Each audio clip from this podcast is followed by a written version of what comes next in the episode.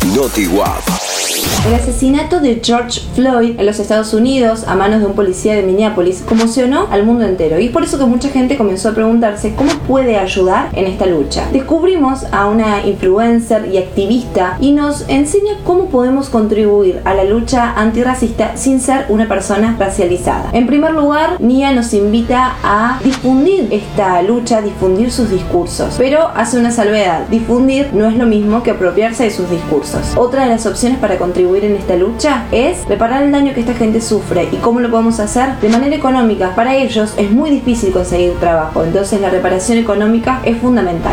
Podés encontrar a esta activista en Instagram como arroba aluami.